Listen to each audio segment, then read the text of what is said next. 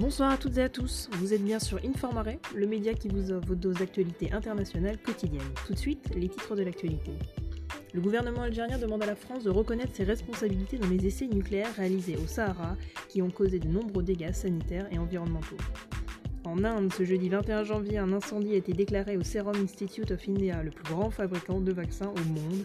Alors qu'il produit chaque jour des millions de vaccins contre le coronavirus, cette production ne semble pas avoir été affectée. En Irak, deux kamikazes se sont fait exploser sur un marché dans le centre de Bagdad. Le bilan est actuellement de 30 morts. Il s'agit de l'attentat le plus meurtrier depuis trois ans. Cet attentat s'inscrit dans un contexte tendu d'élections législatives.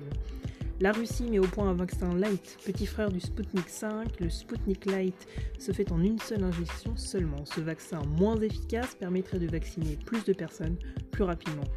Aux États-Unis, Joe Biden prend ses premiers décrets. Il a pris dès aujourd'hui 17 décisions, notamment sur le port obligatoire du masque dans les bâtiments fédéraux et lors de trajets entre États.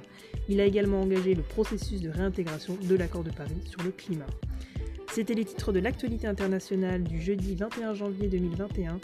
Bonne soirée et à demain sur une marine.